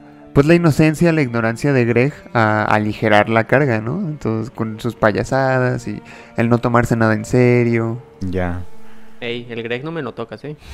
Sí, a lo mejor la persecución está chida, por ejemplo, o para dar otro ejemplo, un anciano con la mirada perdida en una mecedora haciendo algo extraño, eso es lo que me da miedo. Put, no Ver a un niño durante la lluvia afuera en la ventana parado así, observando que estamos en un fijamente. tercer piso. O sea, sé que no es algo, el anciano ni el niño son algo irreal, o sea, ni desconocido, es un niño en una ventana. Pero a lo mejor en contextos... Pero eso me da miedo. ¿Qué les da miedo a ustedes? ¿A qué figuras, qué imágenes? les Ah, da o sea, en general? ¿no? Sí, En en general, cuestión en de la serie. Sí, sí, sí. Yo, Porque a lo mejor la ve al- uno de nuestros queridos seguidores, la ve y dice, ¿cómo que miedo? Yo no tengo miedo de nada de esto, ¿no? Que se muestra aquí. Sí. Pero a mí, eh, por ejemplo, a, mí me funcionó la serie en ese sentido. Yo sí pude ver el terror inglés, ¿no? Porque sí me dio miedo en algunas partes. Pero de ahí en más, eh, a lo mejor a alguien no le da miedo, ¿no? Ese tipo de cosas. Por eso Pues- yo encontré dos tipos de miedo, pues. Ah, ok. Ah, ok. Pues a lo mejor yo, yo diría que, que precisamente eh, cuestiones o, o objetos reales en situaciones que creo yo que pueden ser imposibles, como lo que hablábamos la- la- en, en el episodio de Halloween pasado de la, de la cabra en el columpio. Ah, Esa- wow. Es que yo, yo me imagino eso y sí me cago de miedo, Claro. güey. Imaginarme a una cabra sentada en un columpio, riéndose como si fuera un niño. Que, que, que, como tú dices, o sea, no es algo irreal, pues. Existen las cabras, existen las risas de niños, existen los columpios. No, pero pero al una cabra que de- se ríe de niño no existe, sí, no mames. Claro que No, sí, no. hay una historia sobre eso. Ah, bueno, ya se van a poner a... pues sí, claro. No, o sea, me refiero a, a esta cuestión eh, fuera de lo común, ¿no? Sí, sí, sí. A ti, Emma. O tú como No le temo a te da nada, miedo. ¿no? La gente te teme. ¿Qué, qué me da miedo? Que sea algo así como realista. Por ejemplo, bueno, yo vivo en una zona un poquito apartada, digámoslo. Define poquito. Dos kilómetros. Un mucho. ah, Este. Y por ejemplo, me da miedo que de repente alguien se, se quiera meter a mi casa o algo y hacerme algún daño. Y es un miedo bastante real, ¿no? Sí, claro sí, que sí, puede pasar. completamente genuino, ya. Que no se presenta en esta, en esta caricatura, ¿no? Por ejemplo, ahí no, ahí no pasa, pero pudiera haber, haber sucedido. O, o el hecho de, de, como decían hace rato, o sea, la amenaza constante de saber que algo te está acechando. Por ejemplo, yo varias veces he pensado que a mí se me hace más seguro vivir, este, al menos aquí en Guadalajara, no, no diría que en todo México, pero se me hace más seguro vivir aquí en Guadalajara que en Estados Unidos, por ejemplo. Porque aquí de repente pasan cosas de crimen organizado, pero si no estás metido en eso es difícil que te toque algo. Porque, por ejemplo, cuando han quemado camiones o así, pues bajan a la gente y queman el camión, no ponen en riesgo a la gente. Y en Estados Unidos, digo, estoy hablando, repito, específicamente de Guadalajara, desgraciadamente hay otras partes del país que sí. Sí, claro. Pero en Estados Unidos, por ejemplo, cualquier hijo de vecino un día se levanta de malas y va a un súper o a un cine a disparar. Demasiados aten- atentados, ¿no? Sí. Y O sea, real. eso se me hace más inseguro. O sea, yo cre- creo que yo viviría más con más miedo, iba a decir otra expresión, pero con más miedo en Estados Unidos que al menos aquí en Guadalajara.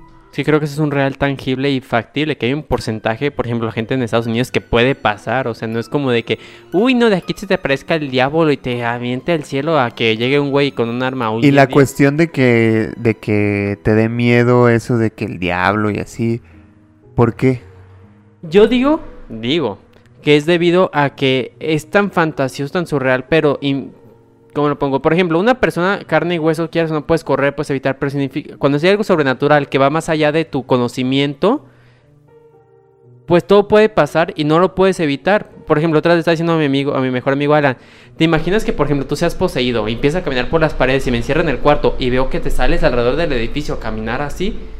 No sé si me explico. Ajá. Digo, en ese punto digo, yo ya me chingué. O sea, si ese güey puede caminar por las paredes y está poseído, yo no importa lo que haga, yo ya valí verga. Ya ni para qué corro. o sea, jodido estoy. A ese punto. Imagínate un güey que está poseído y empieza a flotar y a evitar cosas. Y a Ahora, la persona que está poseída trae colores rojo y azul. Y lo ves caminando afuera del edificio. ¿Te daría miedo? ¿La policía? La persona está caminando así afuera. Dijiste, ¿no? Que caminaba Ah, alrededor. ajá. Y aviéntate pero telarañas por las Lo ves de color rojo y azul. ¿Te Ah, no, porque es el amigable vecino el hombre araña, pero es que Ya, es ya, punto ya. y aparte. Ah, tú dices, yo vi cómo lo poseyeron y luego cómo salió a... Sí, sí, ejemplo. Este. A golpear gente. Por ejemplo, mi mejor amigo Alan, que vea que empieza a flotar y a decir palabras en latino, doy che, chingados, me encierro en el cuarto y luego, güey, güey, se mete a mi ventana así. Dices, no, pues, mira, aquí no puedo hacer nada porque ese güey ya está un punto más allá que para acá. O sea, Yo creo ¿para que qué corres? en ese tipo de casos lo que da miedo es precisamente el no poder explicar lo que está pasando, ¿no? Y evitarlo, porque también no puedes defenderte ante esas cosas. ¿Cómo te defiendes contra el mal? Y ahí volvemos a caer en lo desconocido, ¿no? Ajá. Pero yo insisto que sí hay un terror diferente. No todo tiene que ver con lo desconocido. Y por eso me, me parece que esta serie es muy inteligente. que es curioso, es por ejemplo mi talasofobia. ¿Por qué me da miedo talasofobia? O sea, el ver las profundidades y saber que puede haber algo ahí que está creándose desde mi imaginación. O sea, es ese terror que me empieza a dar que imagino, hay oscuridad, que salga algo gigante, algo que me agarre, que no lo puedo evitar. Y sé que pues a lo mejor eso es imposible y que todo está en mi mente, pero el hecho de yo creer que pueda pasar es un punto que te genera miedo. Fíjate que justo eso que estás diciendo es porque en el primer que prefieres, yo prefería el desierto que el mar, por ejemplo. Porque, güey, si un tiburón, una, una ballena me da miedo, ahora imaginar que cualquier cantidad de seres, de animales que nadie conoce en las profundidades, de repente pueda salir, ¿no? güey. Tulu. Yo creo que yo me moriría de un infarto en el pinche mar, güey. No tendría que comerme nada. un infarto ya valió madre y en el desierto a lo mejor tendría más probabilidades Y a lo de mejor- sobrevivir. Y a lo mejor es algo similar porque está la bestia. Pero ¿qué es la bestia? O sea, realmente, ¿qué es? O sea, nadie sabe. Todo el mundo dice, canta, hace esto. Pero jamás dicen, ah, es un pinche mono con cuernos ojos Y lo blancos chido que camina. O sea, que, que ahí todo el mundo conoce a la bestia, ¿verdad? Todo o sea, mundo- en ese lugar todos los personajes están muertos. sí. Todos están muertos. Porque ya viven ahí, dices. Pues sí, o sea, ya todos murieron en respectiva. Y al parecer al final todos terminan yendo al festival. Porque dicen, todos terminamos viniendo aquí. Como que al final todos terminan en ese punto. Pero todos están muertos. Excepto Willy, este... Pero más bien son personas que están en el limbo. Porque los que están en el festival son ya muertos. O sea, literalmente se salen de la tierra de esqueléticos, Yo güey. diría que están muertos porque, o sea, como por como visten y todo ese tipo de cuestiones están muertos. O más bien que aceptan que están muertos Ajá. o qué. Pues es que al final de cuentas están muertos, pero es lo mismo que si tomas en cuenta el círculo, cada uno en cada círculo está haciendo en su respectiva cosa así, lo mismo va a pasar. Porque también si te fijas, cada uno está muerto, pero todos siempre están en una zona aparte. La escuela, todos están dentro de la escuela, los animales y todo eso. Ese capítulo estuvo bizarro, ¿eh? Exacto. Ajá. Luego, dejando. Y te mencionan ah, el circo, pero nunca ves gente que, que van en carro, en carretas o que van así en la calle. Siempre están en alguna zona. En la cabaña, tú están dentro de la cabaña y no ves como que salgan. O sea, nunca ves que la gente esté en el exterior más allá que nuestros protagonistas. Y los animales como las ranas. Pero pues en ese punto no son humanos. Y aquellos que a lo mejor estuvieron fuera están árboles. Entonces, que tal vez también el hecho de salir al bosque o el caminar o deambular a, a diferencia del leñador, que es el único que lo veis que se está trasladando, pues a lo ¿Tú mejor no cómo ves al leñador? ¿Tú dirías que ese es el Virgilio? ¿Ese es el guía de los morros? Yo diría que es el Sí, guía. ¿verdad? Constantemente lo está salvando, lo está evitando contra el peligro, porque es el único que junto con ellos se está moviendo de locaciones. Pero más allá de ni un solo personaje humano se mueve. Porque también esta, esta Beatriz, solamente es cuando sabes que es la que se está moviendo. Sí, Pero, no, es que es clarísimo que están dispuestos en su círculo, ¿no? ajá, Dentro cada uno está en su círculo, nadie se mueve realmente. Wow. Y nunca los acompañan. También la hija, la que era la bruja, no se va. Por alguna razón no se va con ellos. O sea, se vuelve a regresar. Sí, cierto. Sí, sí, es verdad. La morra dijo que sí iba a ir con ellos. Y no se va. O sea, siempre hay una razón del por qué siempre van ellos dos. O sea, no hay otro humanos que los sigan. Entonces, donde se me hace como esa cuestión de, ah, qué interesante está ahí. ¿Cuáles fueron los capítulos que más te gustaron? A mí fue el 2 y el 3. El 2, que es el de las calabazas, y el 3, que es el de la escuela. No, el 2 el 2 y el 4, que es en la cabaña donde está lloviendo. Ah, Sí, también. Eso- el son- 3 sí es el de la escuela, ¿verdad? Sí. Sí. No, el mío dos era el 2 y el 4. El 2 por esa parte, como tú dices, que es cuando dices, algo ya va a pasar aquí, hay algo ya está muy raro en ese punto.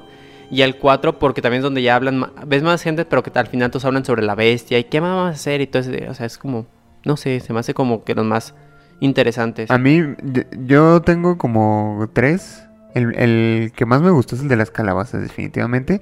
Pero también me gustó mucho el de. El de las mansiones. eh, el del tío rico. Y el de la. Y el de la niña que vive con la tía susurros. Buenísimo, ¿eh? Creo que es el que se sí. miedo, eso sí está. Es que sí, ese me gustó mucho precisamente por el, el, el plot twist, ¿no? Que todos creen que la que come gente es la viejita, ¿no? Y yo en ese episodio me sentí como un episodio de coraje. Es que esos Sí, dibujos. sí, yo también lo sentí. Ese miedo en el coraje el perro cobarde también era buenísimo. Me parecía muy similar a esto. O sea, me hizo como sentir otra vez viendo esos ¿Sabes, episodios. ¿Sabes cuándo yo presentí que algo andaba mal ahí? O sea, cuando... eh, o sea, llega la señora y habla, dice algo del espíritu, ¿verdad? O sea, tienes que mantenerte ocupada o si no... La algo le, oscuridad dice- se va a apoderar de ti. o le dice algo del espíritu, ajá. No dijo que al espíritu de la maldad o algo. El espíritu de la maldad o algo se le dice. Rider. No, pero ah, le dice eso y yo así como de, ah, caray, pues está raro, ¿no? Y luego cuando dice la morrita, no, estoy enferma, que sabe qué. Pero cuando se meten, o sea, se encierran, que la, la señora los ve y dice, hey, ustedes no deberían estar aquí. Y se encierran en el armario y dice, no, abran antes de que sea tarde. Dije, ya valió. Están encerrados con el demonio. Sí, yo creo que mis episodios favoritos sería el de la calabaza, el de la posada, que es en el que está lloviendo, ¿verdad? Porque se me dio miedo. Y el de la, tía susurros, porque me recordó precisamente eso. Sí, son como los tres. Los demás, fíjate que hasta se me desvanecen algunos de la mente. Pero esos tres son como los que sí me acuerdo. No Ya, sé qué mira. otro. ¿Y a ti, Emma, cuál fue tu favorito o tus favoritos? Yo creo que eh, igual el de la calabaza, el de la tía y los últimos dos. ¿Los últimos dos? Bueno, es que el penúltimo te explica más o menos qué es lo que está pasando. Ya dices, ah, algo así pasó. O sea, ya te dan el preludio. Sí. Sí, cuando ya entiendes qué es lo que está pasando, pues cobran sentido muchas cosas. A ver, el primero es el del leñador. Sí. Luego el de la calabaza. Luego el, el 3 es el de la escuela. Sí. El 4 es el de la posada. sí. El 5, El del tío, el del tío. El 6. El de las ranas. ¿El 6 es el de las ranas? Sí, que están en el eh, cantando Ajá. el ferry y que se agarra cantando a la rana que está bien mamón. Que Ah, sí, Y cierto, que es canta verdad, más allá del verdad. jardín, que también la canción está muy bonita. La Sí. que canta y dice más allá del jardín. Y dije, ¡ay, título! Y luego es el de la, niña. campana. Ajá, el, de la. Ah, no te creas, no. De ahí sigue el de la Ah, bruja. sí, sí, el de la, de la bruja de los hilos. Sí, de la bruja de los hilos. Y luego ya es el de la niña. Ajá. eh, luego en donde están en la realidad. Y el último que ya te dicen, te explican bien qué pedo todo. Ajá, exactamente. Y está muy buena esa serie, la verdad. Y aparte hay cómics. ¿Los cómics son de lo mismo? ¿Hay Sí, cómics? Es, de Sí. él y la serie está basada en ese. Pero, pero los cómics, o sea, me refiero a que la serie es lo mismo que hay en los cómics, Ah, pero no sé, animado. Yo lo leí como que está inspirado, basado en los cuen- en ese en ese libro de. Yo no sabía que había cómics, fíjate. Bueno, en ese. Sí, yo vi que los vendían en Sanborns. Solo, solo Sanborn. No le está pagando, ¿eh? Ah. Pues hay muchos, ¿eh? Hay un Pero habría que ver si es continuación de la serie o qué pedo. O Mm. precuela o... Espero que no sea continuación porque la serie se da bien para eso corto. y ya. Tiene un buen inicio. Bueno, acaba de- muy bien. Yo creo que sí va a ser este los cómics animados, ¿eh? Porque más o menos ahí... O sea, por lo que estoy viendo de las portadas, es más o menos lo mismo. Que fíjate que siento que para un libro estaría muy bueno. También. En formato de cuento estaría chido, ¿no? Así Sí. como con ilustraciones Ándale. leves, ¿no? Así para también darle la imaginación. Sí, creo que hay un... Bueno, al parecer hay varios... Como varias historias. ¿Serán Mm. What If o spin-off de las series? Pues yo creo que más bien están inspirados, ¿no? O sea, está basado en, o sea, tal cual lo han de haber animado. A lo mejor en alguna A especie lo de mejor. adaptación, pero Sí, pues ahí luego... Luego lo investigamos en el wiki. si algún seguidor nos lo quiere mandar, escríbese para saber, date la dirección. Sí, te paso mi dirección personal. que los manden al estudio, ¿verdad? En casa No, no, Estudio Vago es que- Producciones. Hay que revisar el contenido que esté en perfe- buenas per- este, condiciones, que no vaya a tener algún riesgo este químico o una bioarma, no sé, no en O podemos contratar los buzones. O sea, pagas un buzón en un servicio de mensajería. Allá llegan tus paquetes, tú vas y los recoges allá para De evitar... hecho, ¿cómo? Estos buzones rojos, ¿verdad? Que ves así, o qué pedo ah, bueno, esos buzones? correos de México. No, se me han preguntado, ahí tú dejas tu carta y luego llegan y lo recogen. sí, Yo todavía. en mi pinche vida he visto que alguien vaya a recoger ¿Cómo cartas no? ahí, o que claro. depositar. ¿Ustedes han visto que Ah, alguien yo no he visto, pero... Es que como ya existen las oficinas de correos de México, pues ya no vas y las dejas ahí. Vas y a la ya, oficina ya llega y- correo electrónico. De hecho, también. ya no hay buzones, ¿o sí? Todavía, claro. ¿En serio? ¿En Eh, dónde? creo que en Chapultepec hay, por de Es Chapultepec, hay un federal, buzón o rojo. sea, no puede cambiar.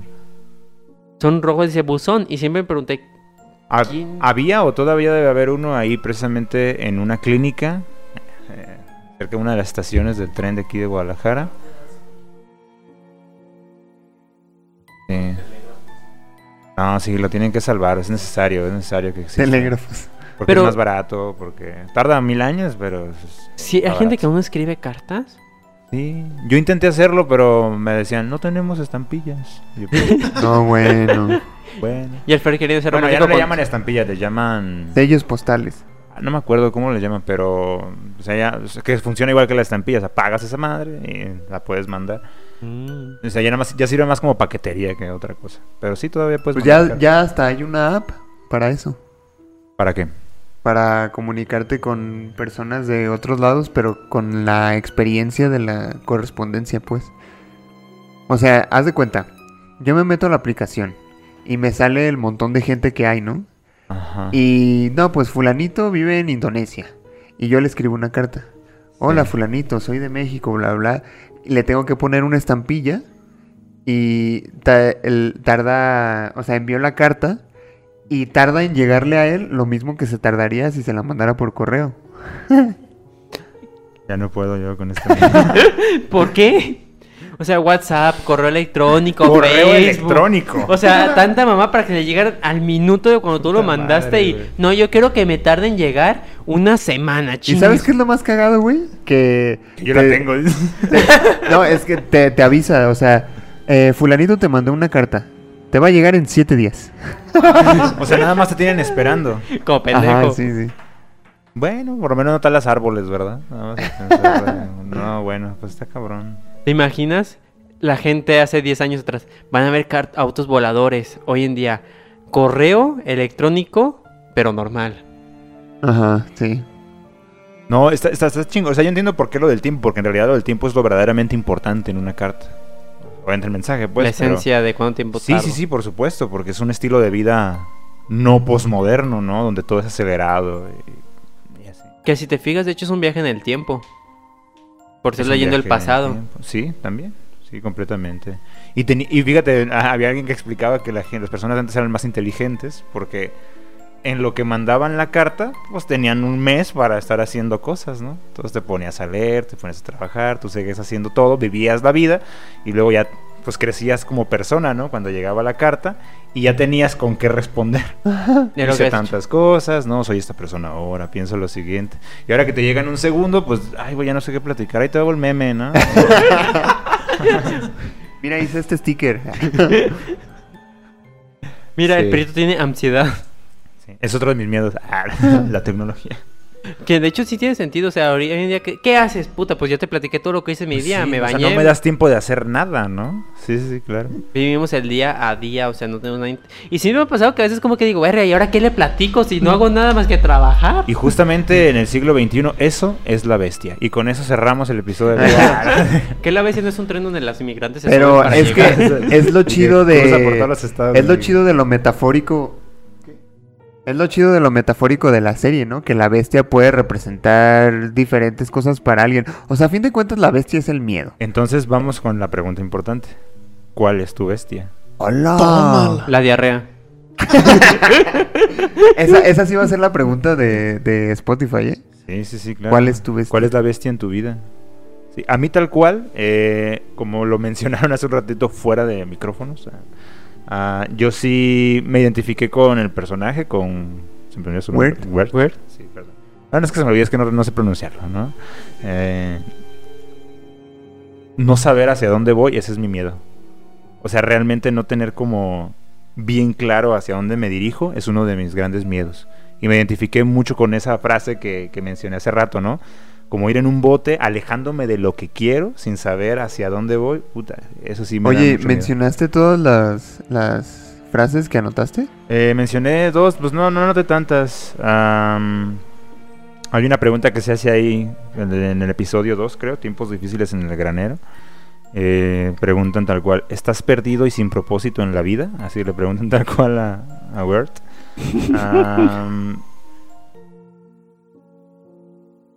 cierto modo también busco volver a casa. Alguien le dice Ajá. algo así. Ah, Beatriz dice. Sí, ¿verdad? En cierto modo. La que, la que da risa, pero se dijo en serio. Eres un pelele. Siempre haces lo que te dicen. Puta, esa me pegó en otro sentido, ¿eh? O sea, en sentido como de, de personalidad. Así como de, no mames, te también de pendejo. Ahí me identifiqué también, ¿no? En gran Sí soy, dijo él. Sí, sí soy. También me matas en cada minuto que paso contigo. Puta, güey, eso está bien cabrona. No me acuerdo en qué contexto, la verdad. Mira, esa la Ah, puedes ese utilizar también- con tu ex. También, Ah, es que también la dice Beatriz, porque dice que quiere regresar a casa y demás, y estos güeyes están haciéndose pendejos, y, y dice, la vida de las aves es muy corta, me estás matando por cada minuto que paso contigo. Y esta es la más cabrona de todas, güey. No me acuerdo si lo dice, lo dice, no lo dice alguno de los personajes principales, lo dice alguien secundario. Mi único deseo es que algo bueno me pase en la vida. Ah, sí. Ah, el papá de lo de la... En la escuela. Ajá. Ah, sí. Cuando está todo triste llorando y durmiendo Sí. bajo. Ah, sí, wow. Sí, mi único deseo es que algo bueno me pase en la vida. Y se lo dice él solo, ¿verdad? No sabía que nadie lo estaba escuchando. Sí. Sí te A mí, pegó a mí el- me gustó lo que, lo que dice Beatriz. No me acuerdo en cuál capítulo fue, pero... Ah, pues creo que es cuando van a... a- con la bruja. Cuando van con la bruja y este Greg está chingue y chingue. Hay que hacer algo divertido.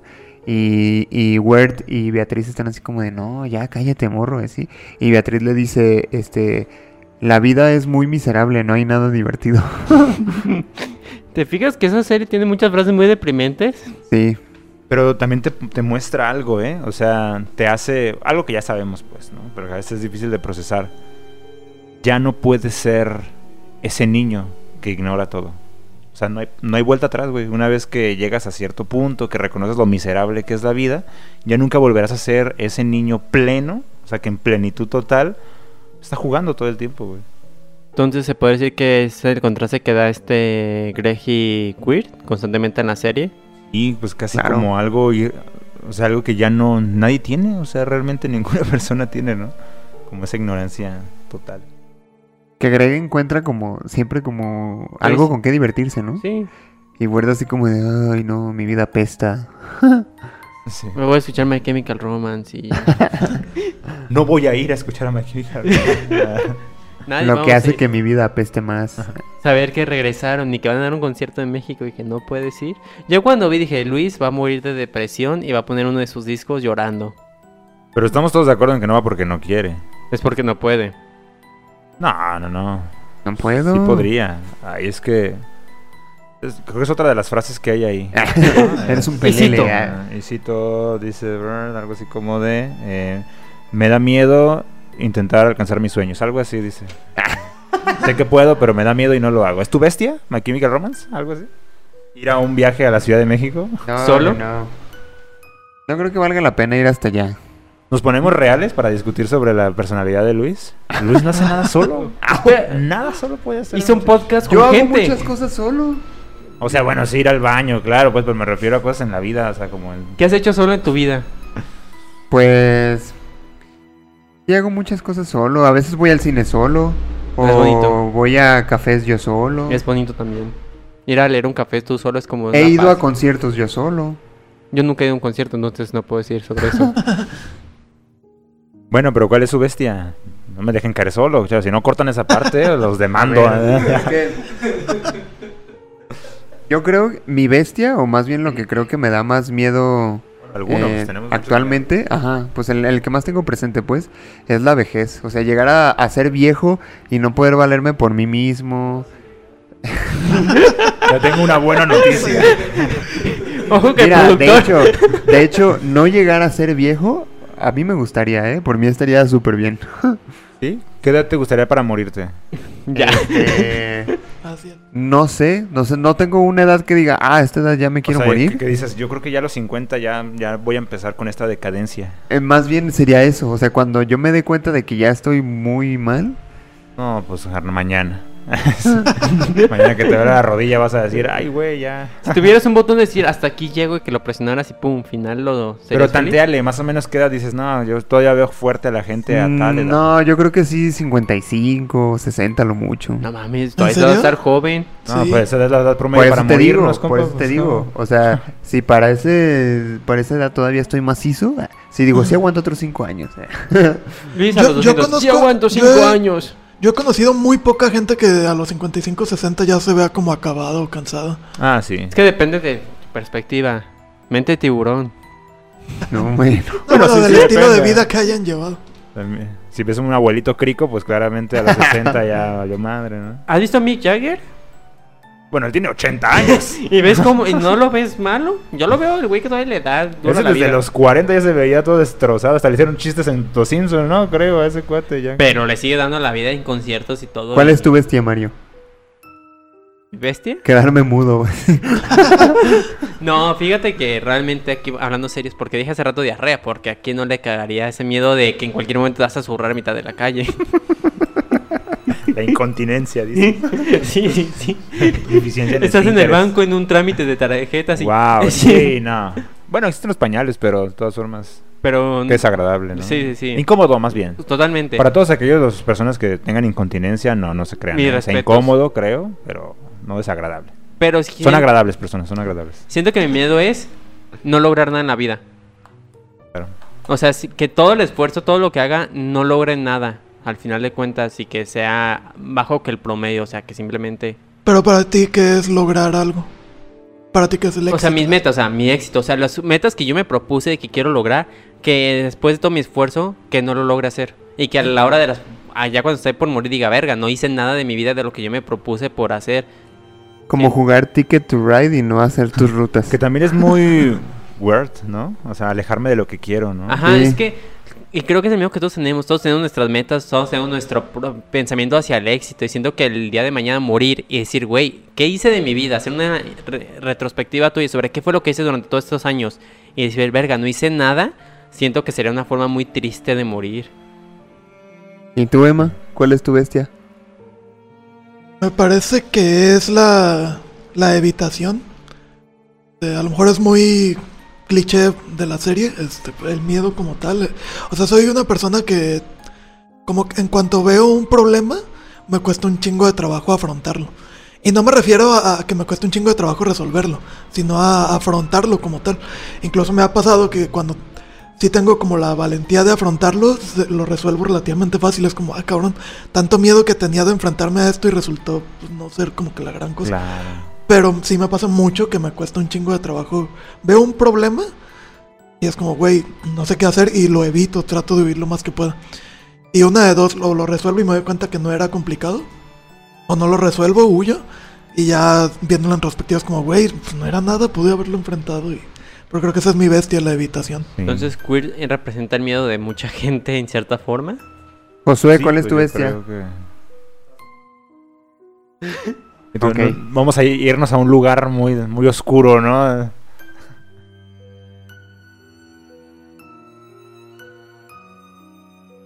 La un- bestia de Josué es la bestia de todos. Hay una bestia mitológica que se llama Leviatán.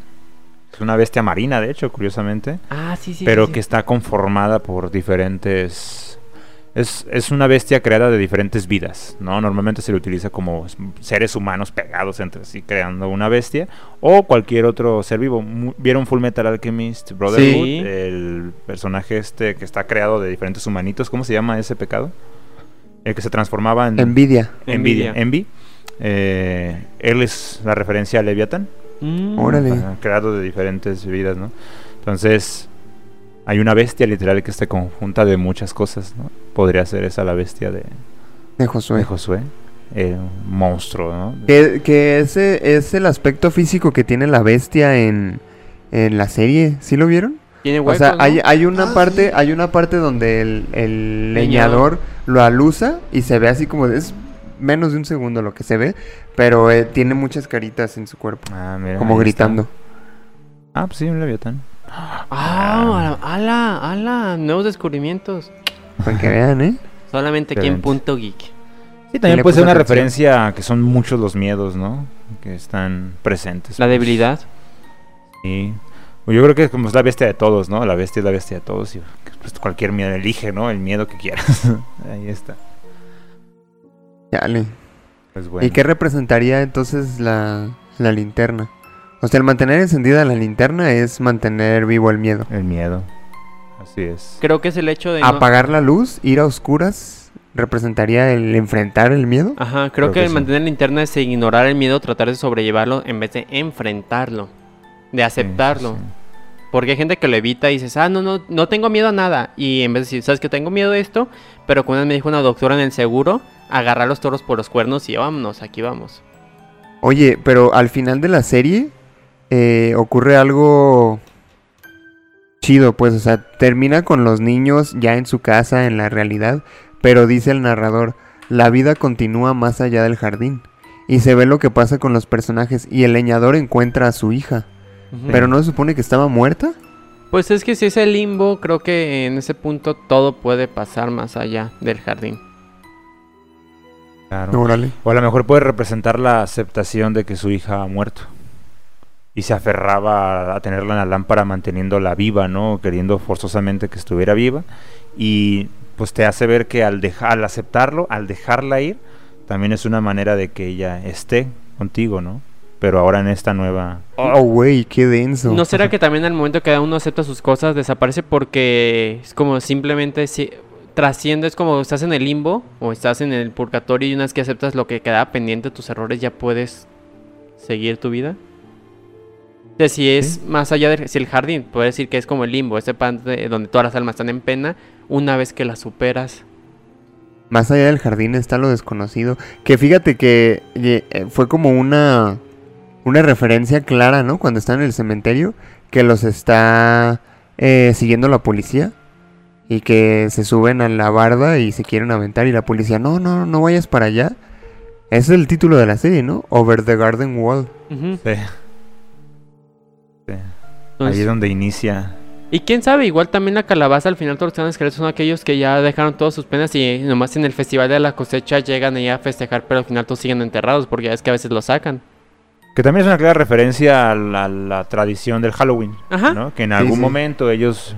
Es el día en el que vienen para acá, Sí. ¿no? Entonces a lo mejor todos esos espíritus como que todavía no han dejado, todos tienen pendientes varias cosas y que se han resuelto durante la serie y una vez que ya pasa esto es como que ya podemos descansar, Sí, descansar. son los que más mm, mm, mejor les va, ¿no? En todo el, todos los círculos que hay ahí en ese bosque, ¿no? Porque ellos lo aceptan y lo viven, ¿no? No lo niegan. Entonces, pues se la pasan más chido. Todos los demás tienen alguna bronca, algún apego, alguna obsesión. Algún así. conflicto. Algún conflicto. Y en eso se ve claro en, eh, en la en el capítulo de la posada, ¿no? Que cada quien tiene como su problema. O sea, el sastre siempre bien deprimido, bien existencialista, ¿no? El, el maestro y el aprendiz, este, necesitándose el uno al otro. Ándale. A lo mejor es eso en el, hay que quién eres, como que todos siguen buscando quiénes son ellos y por eso hace mucho hincapié de quién, pero quién la eres. posadera, pues con la necesidad de estar sirviendo. Ujú. El ladrón, pues tiene que robar. Ajá. Pero a lo mejor la identidad, ¿no? Muy Pero a lo mejor por eso ninguno de ellos puede salir dentro de, de- pueden salir de ahí de la posada. ¿Qué más había? Había un, un, este, un repostero, ¿verdad? Y que incluso la misma canción dice, o sea, si hay una boda, todos trabajan. Todos trabajan. Como esa necesidad de ser útil, ¿no? De tener algo que hacer. La voy a ver otra vez. Bueno, pues eh, yo diría que es una serie eh, de esas que tienes que ver a huevo, ¿no? Pues yo creo que fácilmente podríamos decir ya que es... de- ¿Podríamos decir que es un clásico? No ¿De creo. culto? No. Co- ¿Cómo, cómo definimos que es un clásico? Una buena, ah, un clásico, pues es algo que se que trasciende al tiempo, Ah. o sea, que no corresponde a una generación en particular. Ah, pues yo creo que sí va, se va a volver un clásico, ¿no? No creo. No, siento que son esas series joyas perdidas que la gente no ha conocido, Sí. pero que no se puede perder. Y además es de Cartoon Network. No está en un espacio como para que se convierta tanto de culto. Lo tiempo que duró, el ruido que hizo en su momento, pues no fue suficiente. Es buena, es muy buena serie definitivamente, pero un clásico no creo que se convierta. Por ejemplo, tampoco creo que Midnight Gospel se convierta en un clásico. No. Más bien, como diría mi, mi padre, es una serie de cajón que no te puedes perder si quieres ver algo interesante y corto. Sí, porque aparte en dos horas que tengas libres ya te avientas toda la serie. Ajá. Es como una película. En, ay, tengo horas de comida en mi trabajo, son 10 minutos para sentar ahí varios capitulillos en lo que comes, ahí, en el baño, mientras cagas. De hecho, las caricaturas es muy difícil que se conviertan en clásicos. Solo Samurai Jack. Sí. Solo los animes nomás. Pues Samurai Jack se convirtió en un clásico que hizo mucho boom y revuelo en su momento. Samurai No Jack. sé, yo no diría que Samurai Jack es un clásico. No, es que ¿quién lo ve? Tuvo en su momento que hasta lo- cuando lo renovaron en, Adu- en Adult Swim, la gente dijo, no mames, Samurai Jack. Pero somos nosotros que la vimos cuando estábamos exacto. chavos. Pero que sobrevivan al tiempo. Dragon Ball, pero es un anime. es un ¿no? anime. Los Caballeros del Zodíaco es un anime. Anime. Heidi es un anime. Uf. Candy Candy es un Heidi, anime. wow. Avatar. Un episodio. Ese sí ha sobrevivido.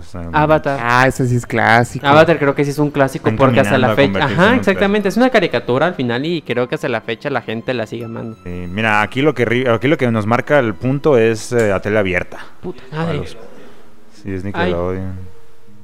Bueno, creo que esta serie nos ha dejado mucho en qué pensar. Por eso Mario está rompiendo cosas. Ya no lo agarres, está- por favor. Ya está tenso. Mi pluma. Era una Este- pluma Parker de fuente. Ah, de Pero bueno, estaría chido, estaría chido que si ya vieron la serie o la van a ver, nos platiquen qué les pareció, nos dejen en los comentarios. Vamos a postear este, este episodio como siempre en nuestras redes sociales. Entonces ahí nos pueden eh, escribir qué opinan, ¿no? Y- Y, y de hecho tenemos una dinámica muy particular, ¿no? Eh, subir a sus Instagram una historia, ¿sí? Donde nos platiquen cuál es su bestia, cuál es su gran miedo, etiquetando a punto geek, ¿sí? Vamos a elegir la mejor y a esa persona Luis le va a dar un beso. Ok, yo no sabía de esto. Es una sorpresa para todos los fans. Sorpresa, Luis. Va, va, pues hagan sus historias, gente. Muy bien, excelente. Lo del beso, pues ahí lo negociamos, vemos, pero sí, hagan sus Sí. historias. Invitamos al ganador a un capítulo especial aquí en Punto También. Órale, va, estaría chido, ¿eh? En vez de un beso. Entonces, ¿qué tal si la otra persona no quiere el beso? No, pero pues O el sea, beso tú- se tú- lo puedes dar ahí en la en el centro, ¿no? Te veo en tal punto. ¿En cuál centro? Pues en el centro de la eh, ciudad. Ah, de la ciudad. Y, y el programa pues lo tendríamos que grabar en una zona vulnerable, ¿sabes? O sea, ¿qué tal Sí, claro. Sí, no, mejor. El beso como sea.